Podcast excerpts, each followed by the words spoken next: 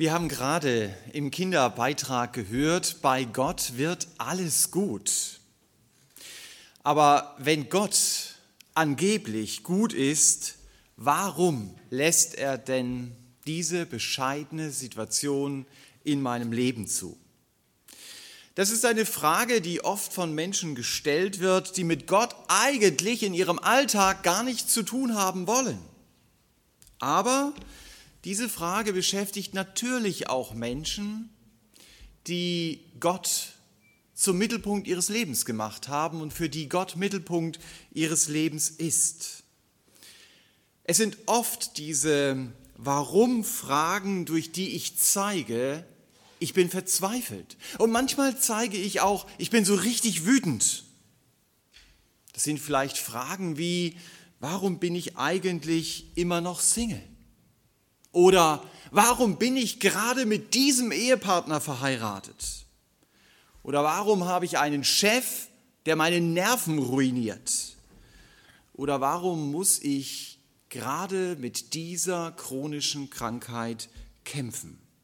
Das sind Fragen über Fragen, auf die ich gerne eine Antwort hätte. Und ich frage vielleicht Gott auch immer wieder, Gott, warum ist es so? Und was ich erlebe ist, dass Gott mir auf meine drängende, auf meine ehrliche Frage nicht antwortet. Wir lernen in der Bibel einen Mann kennen, den Hiob, der hatte tausend Warum-Fragen.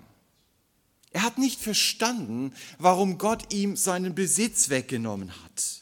Er hat nicht verstanden, warum Gott ihm seine ganze Familie weggenommen hat und warum er dann auch noch eine dramatische Krankheit bekommen hat. Hiob hatte sogar den Eindruck, Gott ist sein Feind.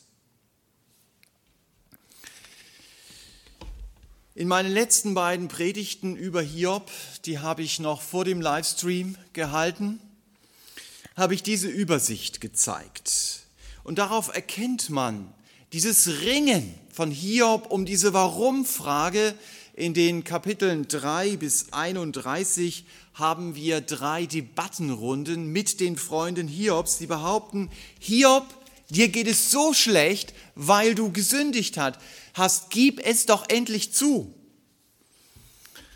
Wir haben damals gesehen, dass Eliphas diese Behauptungen immer einleitet, dass der Bildert diese Behauptungen illustriert und dass der Zophar diese Behauptungen anwendet. Da waren diese drei Freunde Hiobs sich einig.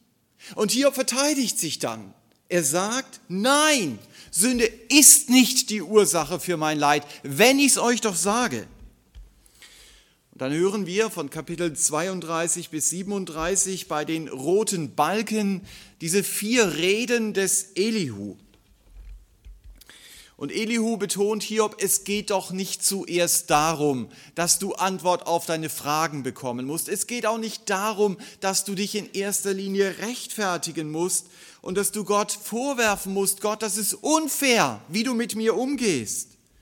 Es geht auch darum, dass du, dass auch wir begreifen, Gott ist gerecht. Auch wenn ich eine schwierige Situation erlebe, dann kann ich Gott auch nicht auf die Anklagebank setzen und sagen, Gott, du handelst ungerecht in meinem Leben. Ich fand es eindrücklich zu lesen von einem Bergarbeiter, der genau das Gott vorgeworfen hat. Der gesagt hat, wenn ich vor Gott stehe, dann werde ich sagen, Gott, warum hast du das Leid in dieser Welt nicht verhindert? Und dann, dann werde ich sagen, du Gott, tritt ab, hau ab. Der Pfarrer Wilhelm Busch, der sich dann diese Schimpfrede anhören musste, der fing dann auch an zu schreien, aber nicht auf denjenigen, der das gesagt hat, sondern er schrie mit ihm und er hat gesagt, ganz richtig, weg mit diesem Gott. Stille. Sie als Pfarrer? Sie sagen, weg mit diesem Gott? Wilhelm Busch sagte, ja, weg mit diesem Gott, denn diesen Gott, der sich zu einem Angeklagten machen lässt, den gibt es nur in deiner Einbildung. Auch Elihu betont hier, Gott ist gerecht. Ich werde Gott nicht für sein Handeln richten, aber er, er wird mein Leben richten. Und deshalb brauche ich unbedingt einen Mittler, wenn ich vor Gott trete. Und so einen Mittler, nachdem Hiob sich auch immer wieder gesehnt hat, das ist der Elihu. Denn nachdem Elihu mit Hiob geredet hat, redet Gott wieder mit dem Hiob. Das war 37 Kapitel lang nicht der Fall. Wir haben in meiner letzten Predigt über Hiob auch entdeckt, Elihu weist auf einen viel größeren Mittler hin, auf einen, der nach Hiob 9, Vers 33 ein Mittler ist, der auf der einen Seite seine Hand auf den Hiob legt und auf der anderen Seite seine Hand auch auf Gott legen könnte. Und Handauflegung im Alten Testament heißt immer, ich mache mich eins mit dir. Also jemand, der sagen kann, Hiob, ich bin Mensch wie du. Und der zu Gott sagen könnte, du und ich, wir sind eins. Das konnte nur einer sagen. Das konnte nur der sagen, der im Neuen Testament mit genau demselben Wort bezeichnet wird, wie hier im Buch Hiob, wenn man es in griechischer Sprache lesen würde. Einer, heißt es da im Neuen Testament, ist Mittler. Und das ist dieses Wort, das identisch ist. Er ist Mittler zwischen Gott und den Menschen, der Mensch Jesus Christus, der sich selbst als Lösegeld für alle gab. Elihu geht es also um diese faszinierende Botschaft, freu dich, du hast einen Mittler bei Gott.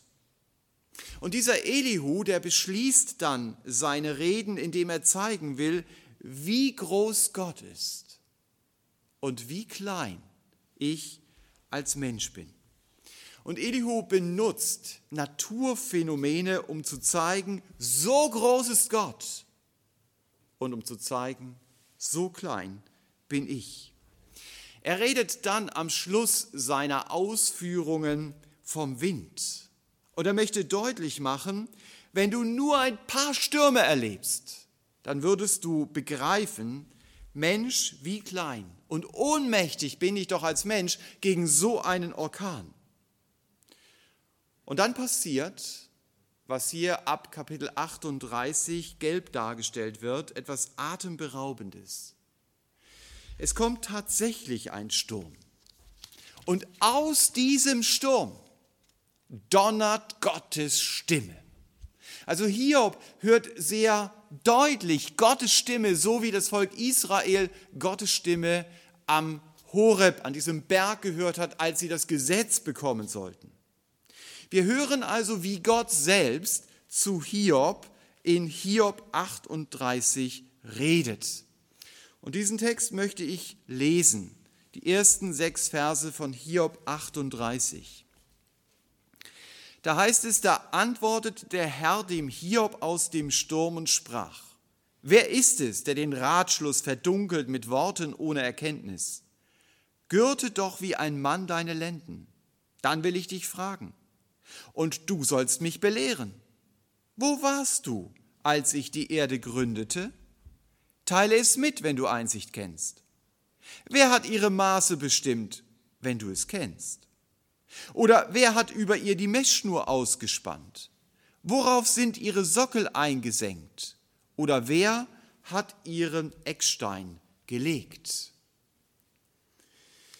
Ich habe diese Predigt mit dem Satz überschrieben, staune über deinen Gott.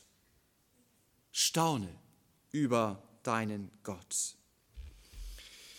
Wenn ich über meinen großen Gott staune, und das ist das Ziel dieser Predigt, dann werde ich auch begreifen, wie klein ich selbst bin. Ich habe einen so eingeschränkten Blick auf mein Leben und auch all die Fragen, die mich beschäftigen. Und deshalb ist das Beste und das Wichtigste, was ich tun kann, mich zu demütigen vor meinem großen Gott und nicht zu meinen, ich überblicke mein Leben viel besser als Gott. Ich verstehe mein Leben viel besser als er. Ich muss Gott keine Nachhilfestunden geben darin, wie er zum Beispiel die Welt regieren soll. Gott fragt Hiob in dem Text, den ich gerade gelesen habe, wer ist es, der Gottes Ratschluss mit Worten verdunkelt? Weil er nämlich fromme, steile Behauptungen und Anklagen in die Welt setzt, die im Grunde genommen zeigen, ich habe überhaupt keine Ahnung davon, wer Gott ist. Und Gott schlägt mit dieser Frage in genau die gleiche Kerbe wie Elihu, der in Kapitel 34 schon gesagt hat, Hiob redet nicht mit Erkenntnis und seine Worte sind ohne Einsicht. Ich kann also stundenlang über Gottes Ratschluss reden und habe doch kaum Ahnung davon, wer Gott ist. Das kann ich aus Hiobs Geschichte lernen.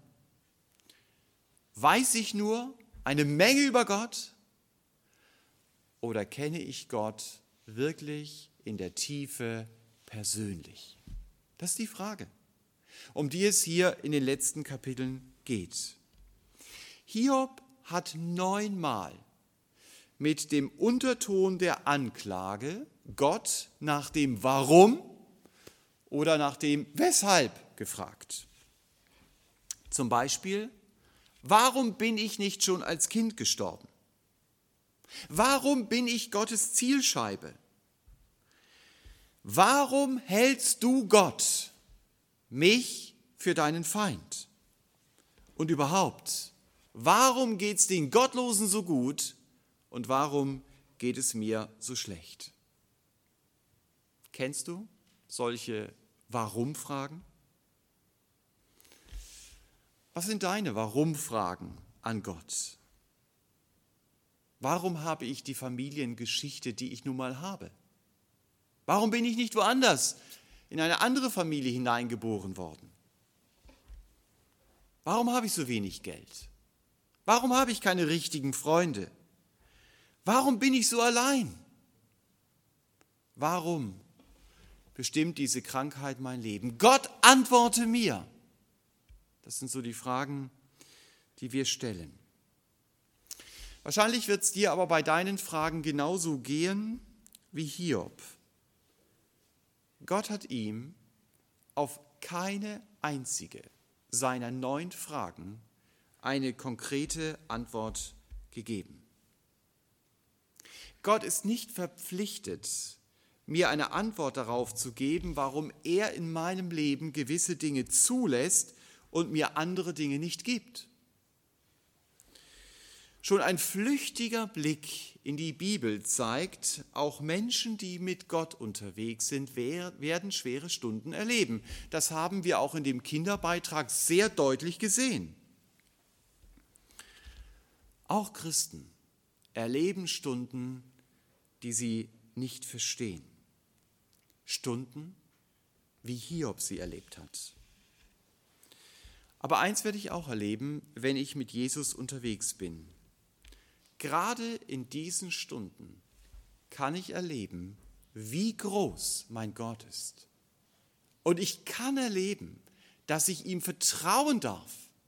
Und ich werde erleben, er ist gut und er tut Gutes, wie wir es in diesem Kinderbeitrag aus Psalm 119, Vers 68 gehört haben. Natürlich, es wird mir im Gedächtnis bleiben, wenn Gott eine aussichtslose Situation in meinem Leben verändert. Dann ist wieder plötzlich Hoffnung da. Dann sehe ich am Ende des Tunnels Licht.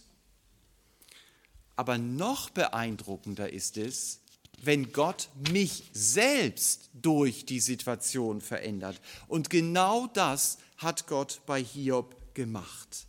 Der Hiob, den wir am Ende des Buches kennenlernen, ist nicht derselbe, der uns am Anfang begegnet ist.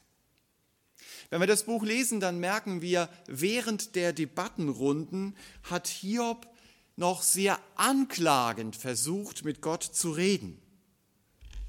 Aber am Ende des Buches erleben wir einen kleinlauten Hiob, der begriffen hat, mein Gott ist so groß und ich bin so klein und mein Denken über Gott ist so, so begrenzt. Aber wisst ihr, was das Faszinierende ist? Ich darf zu diesem Gott gehören. Er wartet auf mich mit offenen Armen. Ich darf sein Kind werden, wenn ich im Gebet zu ihm komme, wenn ich ihm meine Lebensschuld bekenne, vor allen Dingen die Schuld, dass Gott nicht der Mittelpunkt meines Lebens gewesen ist, dass ich mich selbst zum Mittelpunkt gemacht habe.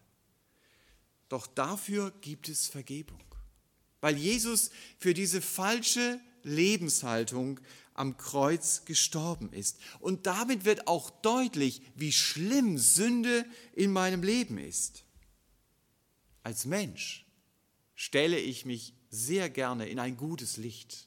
Das ist so typisch menschlich. Aber wenn Jesus für mich an einem Kreuz sterben muss, dann zeigt das, wie schlimm meine Sünde ist. Sünde das sind nicht nur ein paar kleine Fehler, die ich dann irgendwann wieder gut machen kann. Die Bibel sagt, Sünde trennt mich von Gott und dafür brauche ich Vergebung. Aber auch das ist wahr. Gottes Gnade ist immer größer als die schlimmste Sünde. Wenn ich glaube, das Blut, das der Herr Jesus am Kreuz vergossen hat, reicht aus, bei Gott auch für meine Sünde zu bezahlen, dann wird Gott mir meine Schuld vergeben und er wird mich als sein Kind annehmen. Das hat Gott mir versprochen. Jeder, der an Jesus als den Vermittler glaubt, wird nicht verloren gehen. Er wird ewiges Leben bekommen, also eine tiefe Beziehung zu Gott. Zu dem Gott, der so groß ist, dass nichts und niemand in dieser Welt an ihn herankommt. Gott zeigt ab Kapitel 38 dem Hiob sehr deutlich, Hiob, ich bin der allmächtige Gott und du bist nur ein Mensch mit deinen Grenzen und mit deinem Tunnelblick, der du meinst, die Welt verstehen zu können und wirklich kaum etwas von dieser Welt verstehst. Jetzt stellt Gott dem Hiob Fragen. Gott stellt Hiob zunächst Fragen über die unbelebte Schöpfung. Er fragt Hiob, wo warst du denn, Hiob, als ich die Erde gründete?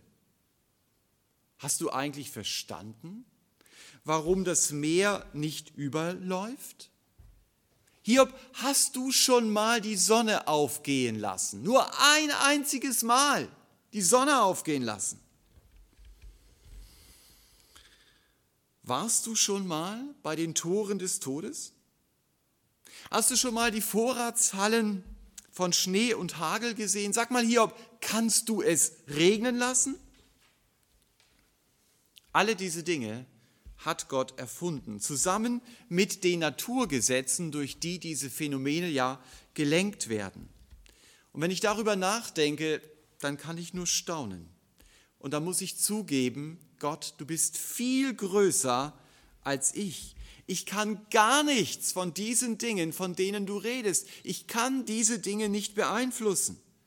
Ich bin jedem Niederschlag ausgeliefert, aber Gott, du, du stehst über dem Regen. Ich kann das Wetter nicht bestimmen, aber du kannst das Wetter bestimmen. Und das Licht für diese Welt kann ich auch nicht einschalten. Gott redet weiter zu Hiob. Er sagt, stell dir mal vor, ich bin so viel größer als du. Und vielleicht, wenn wir diese nächsten Sätze lesen, dann stell du dir mal vor, du stehst jetzt vor Gott, so wie Hiob. Vielleicht mit deinen geballten Fäusten in der Tasche, weil du wütend bist auf Gott. Wie wird es dir wohl gehen, wenn du wie Hiob die folgenden Worte hörst aus Hiob 38 ab Vers 31. Da fragt Gott, knüpfst du die Bänder des Siebengestirns oder löst du die Fesseln des Orion? Kannst du die Tierkreisbilder hervortreten lassen zu ihrer Zeit und den großen Bären leiten samt seinen Jungen?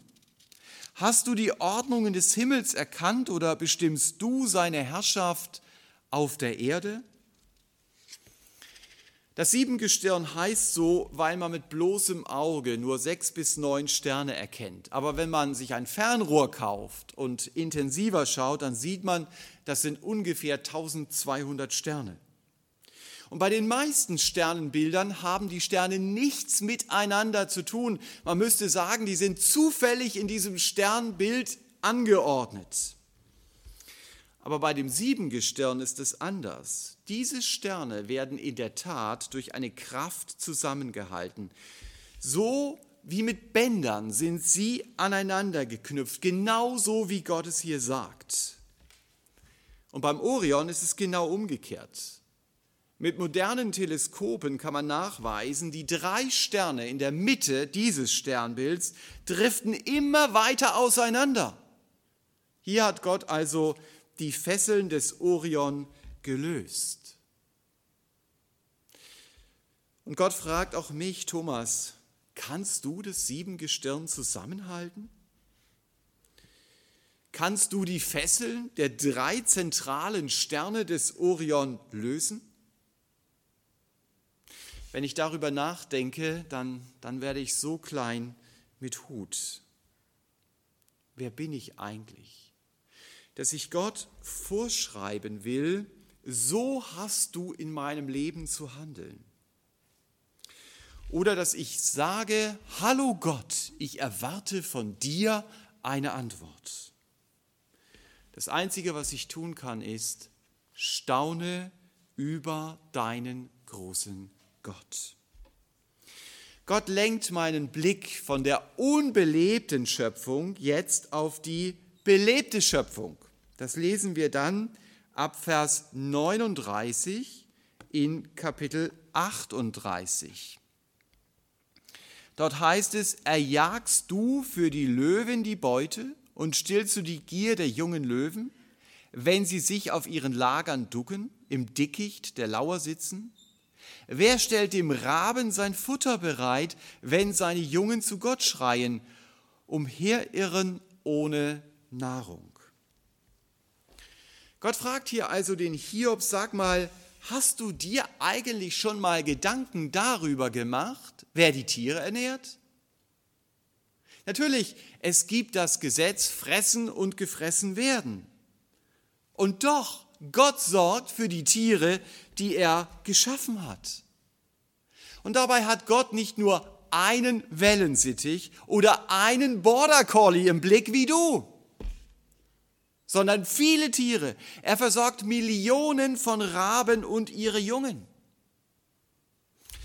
Aus Matthäus 10 wissen wir sogar, dass der Jesus sagt, nicht ein Spatz fällt vom Ast auf die Erde, ohne dass Gott es weiß. Und der Jesus verknüpft diese Tatsache mit den Spatzen dann mit dieser mutmachenden Aussage, angewendet auf uns mal ganz persönlich, fürchte dich nicht vor Corona, ich habe dich im Blick, ich habe dich nicht vergessen.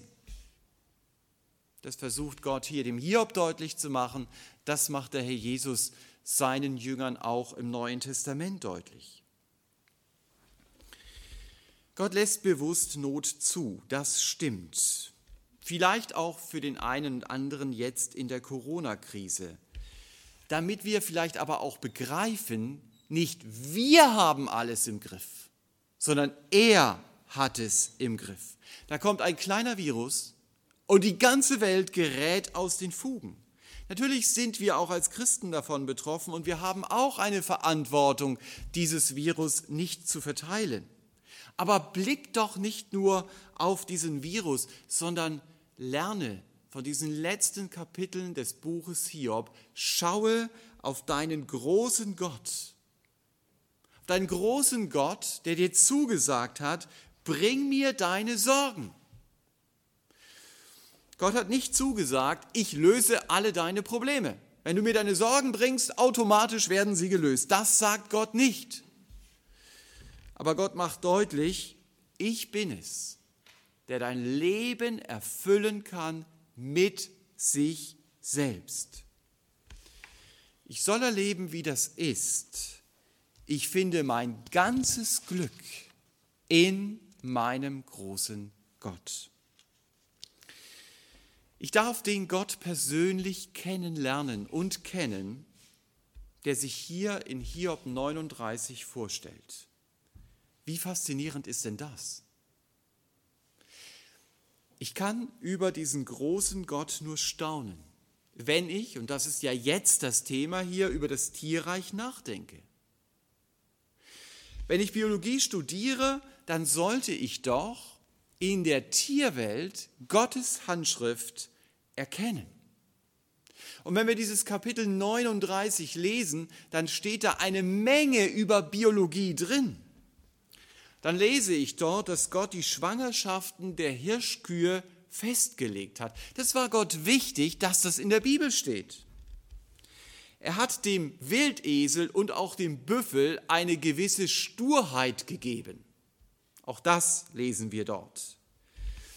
Interessant fand ich, dass man dort auch lesen kann in Kapitel 39, dass er dem Strauß, den Strauß in gewisser Weise etwas einfacher strukturiert hat. Aber das Pferd, das hat er mit überschießender Kraft ausgerüstet.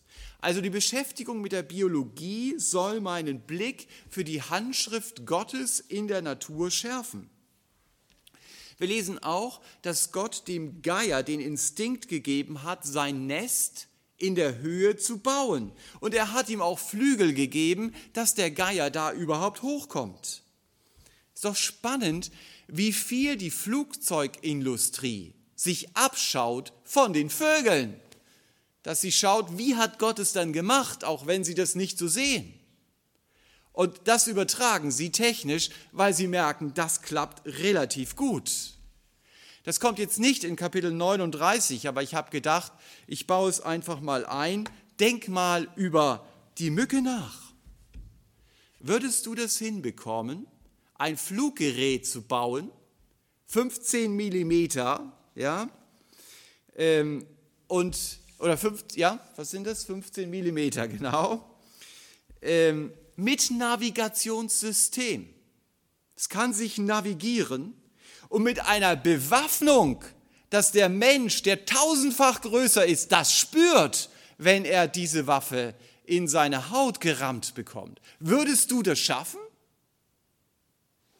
Ich glaube, solche Dinge können wir uns anschauen und einfach ahnen, so groß ist mein Gott.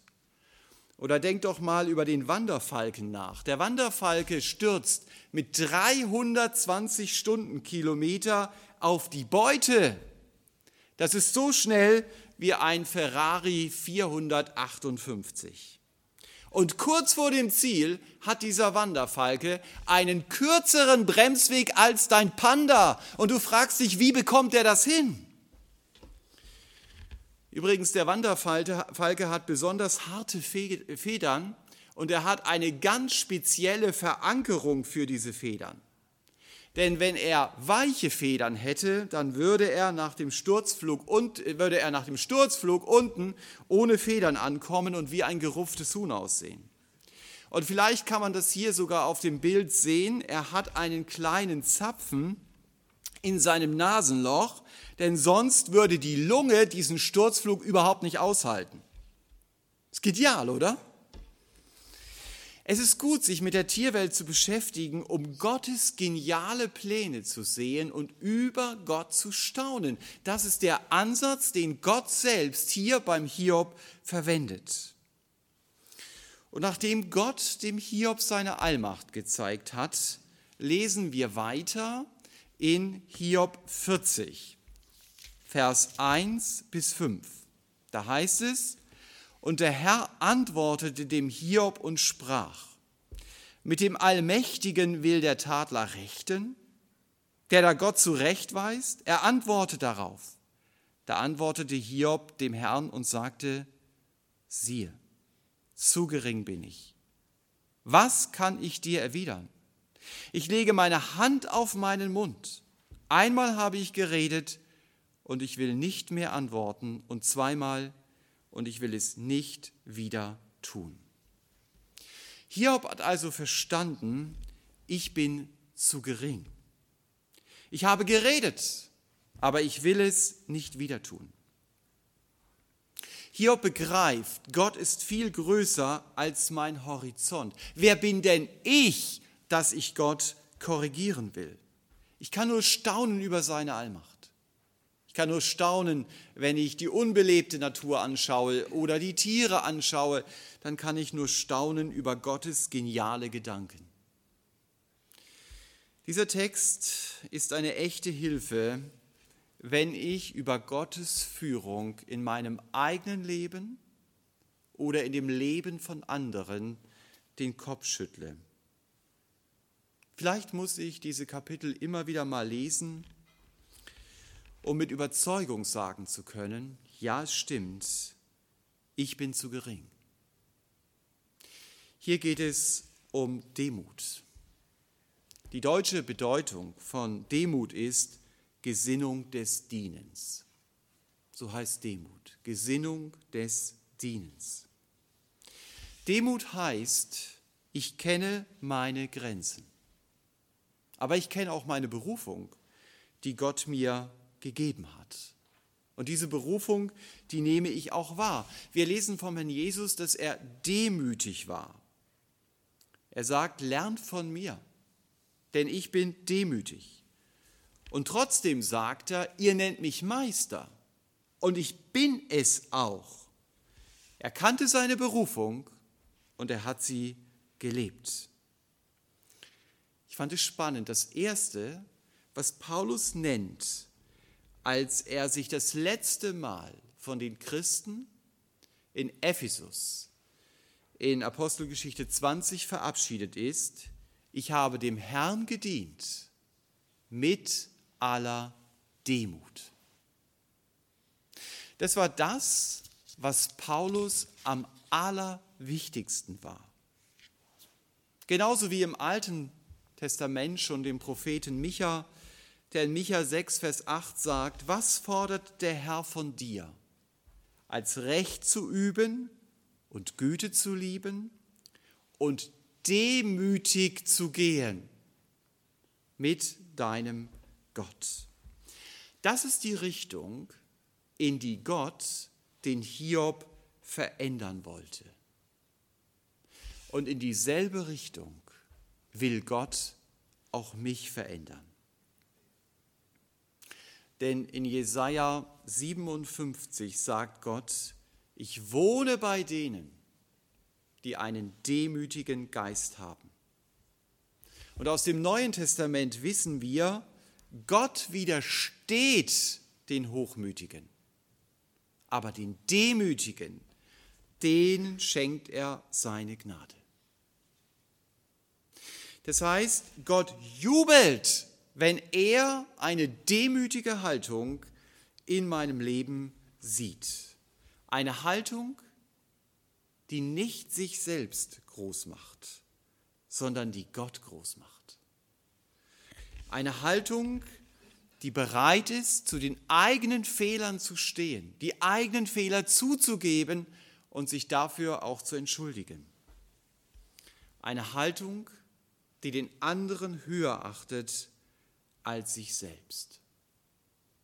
Wer demütig ist, der sieht das Werk Gottes im anderen. Der sieht seine Stärken die, oder die Stärken des anderen, auch wenn es vielleicht Gründe dafür gäbe, das gar nicht so stark in den Fokus zu rücken, sondern sich selbst über den anderen zu stellen. Nein, wer demütig ist, hat hier eine andere Haltung.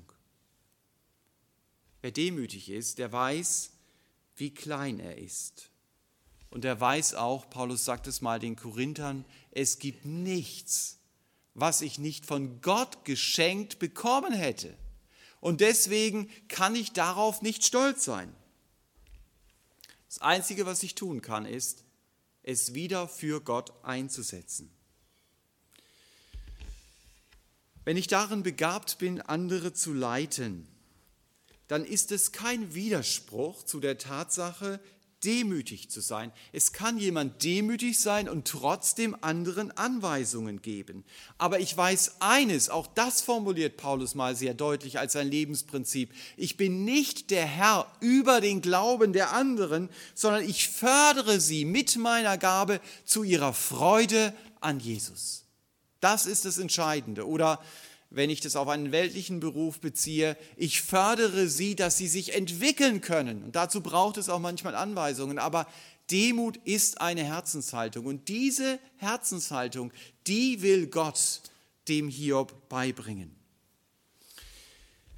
In den letzten Versen im Buch Hiob demütigt Gott deshalb den Hiob, indem Gott ihm zeigt, wie groß Gott ist. Und Hiob soll begreifen, staune über deinen großen Gott. Und das wird am Schluss des Buches dann an zwei Tieren deutlich, die wahrscheinlich Dinosaurier waren und heute nicht mehr leben. Es wird deutlich daran, dass Gott den Behemoth, so heißt es dort, genauso in der Hand hat wie den Levidian. Auf diese beiden Tiere werdet ihr stoßen, wenn ihr die letzten Kapitel des Hiobsbuches lest. Hier sind mal die Bilder von diesen Tieren, wie die ausgesehen haben könnten. Man weiß das natürlich nicht genau. Der Behemoth, so sagt uns das Buch Hiob, hat einen Schwanz wie eine Zeder. Die Libanon-Zeder wird bis zu 50 Meter hoch. Also je nachdem, welcher Saurier hier gemeint sein könnte, hat er wahrscheinlich zwischen 15 und 30 Tonnen gewogen. Und der Levidian war vielleicht so ungefähr 8 Tonnen schwer, ein Fisch. Und es ist klar, diese Riesentiere, die kann ich als Mensch nicht in den Griff bekommen. Ihr seht den kleinen Taucher, der könnte ja mal anklopfen und sagen, so jetzt hörst du auf zu schwimmen oder so.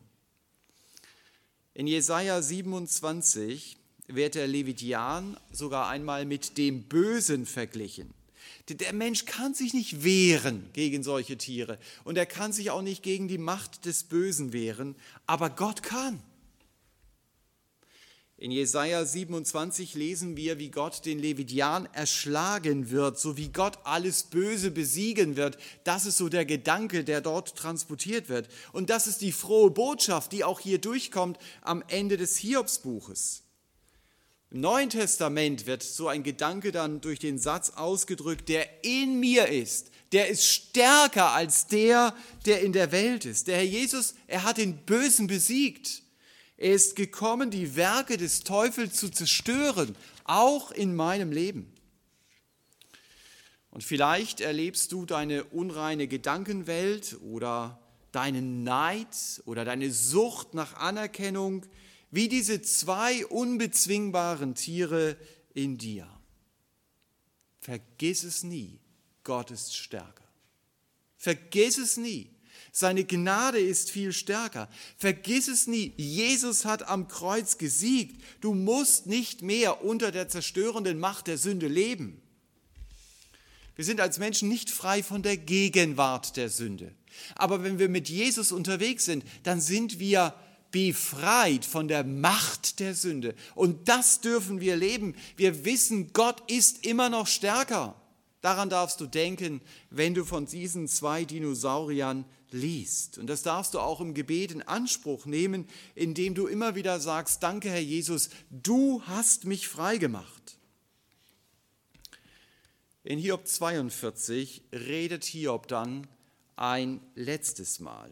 Hiob 42, Vers 2 bis 6. Da heißt es, ich habe erkannt, dass du alles vermagst und kein Plan für dich unausführbar ist.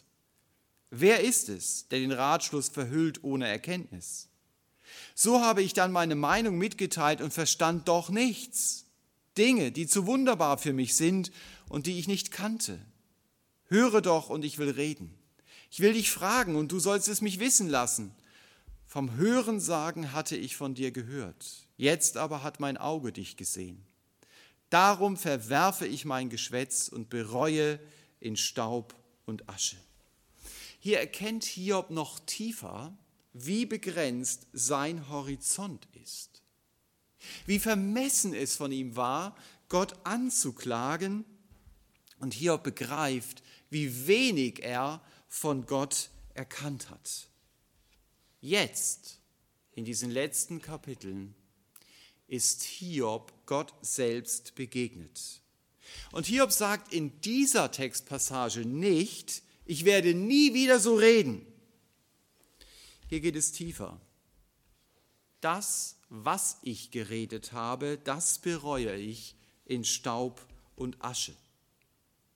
Es geht also hier nicht nur um die Zukunft, ich werde nie wieder so reden, sondern es geht hier um die Aufarbeitung der Vergangenheit. Hiob kehrt um von seiner hochmütigen Haltung und er meint es ernst. Er bereut seine Einstellung. Das ist auch der Grund, warum Gott später sagt, Hiob hat Wahres über mich geredet. Weil Hiob sich vor Gott gedemütigt hat, hat Gott ihm vergeben und er hält es ihm nicht mehr vor. Alles, was Hiob gesagt hat und was geklärt ist, das ist für Gott gar nicht mehr Existenz. Hiob hat Wahres über mich geredet. Was für ein Glück. Wenn ich Gott meine Schuld bringe und Gott mir Schuld vergibt, dann kommt das nicht mehr zur Sprache. Du liest diesen Satz und denkst, hallo, ich habe doch gerade das Buch gelesen. Ich kann dir zeigen, was Hiob alles an dummem Zeug über Gott geredet hat. Nein, es ist weg. So ist Vergebung. Auch das wird hier bei Hiob deutlich. Hiob muss dann für seine Freunde opfern, die nicht Wahres über Gott geredet haben. Und man muss immerhin anerkennen, sie lassen Hiob für sich beten. Und sie geben damit zu, wir haben Müll geredet. Hiobs Leben endet dann damit, dass Gott ihm auch den äußeren Reichtum wiedergibt. Gott gibt dem Hiob gute Tröster, die ihm ihre Teilnahme bekunden, die ihn nicht anklagen, wie die drei Freunde und mit Gewalt einen Grund suchen, warum Hiob jetzt dieses Leid erleben musste. Hiobs Frau, die auch Probleme mit Gott hatte, hat dann nochmal sieben Söhne und drei Töchter bekommen. Spannend, am Ende des Buches. Die Söhne laufen so unter dem Sammelbegriff. Das waren so die Söhne, aber die Töchter, die werden mit Namen genannt. Jemima, Kezia, Keren, Hapuch. Also wenn du das übersetzt, dann heißt es Turteltaube, Zimtblüte und Schminkhorn. Also das Horn ist ein Gefäß, aus dem die Keren Hapuch sich wahrscheinlich geschminkt hat. Alle Töchter Hiobs sahen aus wie Models scheint wichtig zu sein, steht extra drin im Buch Hiob. Und mit dem Tod Hiobs verlassen wir dann das Buch Hiob. Wir haben gesehen, wie groß und wie allmächtig unser Gott ist und wir haben verstanden, mein Horizont ist so klein und deshalb bin ich nicht der Ratgeber Gottes und ich bin schon gar nicht der Gottversteher. Mein Teil ist es, Bleibe nahe bei Gott.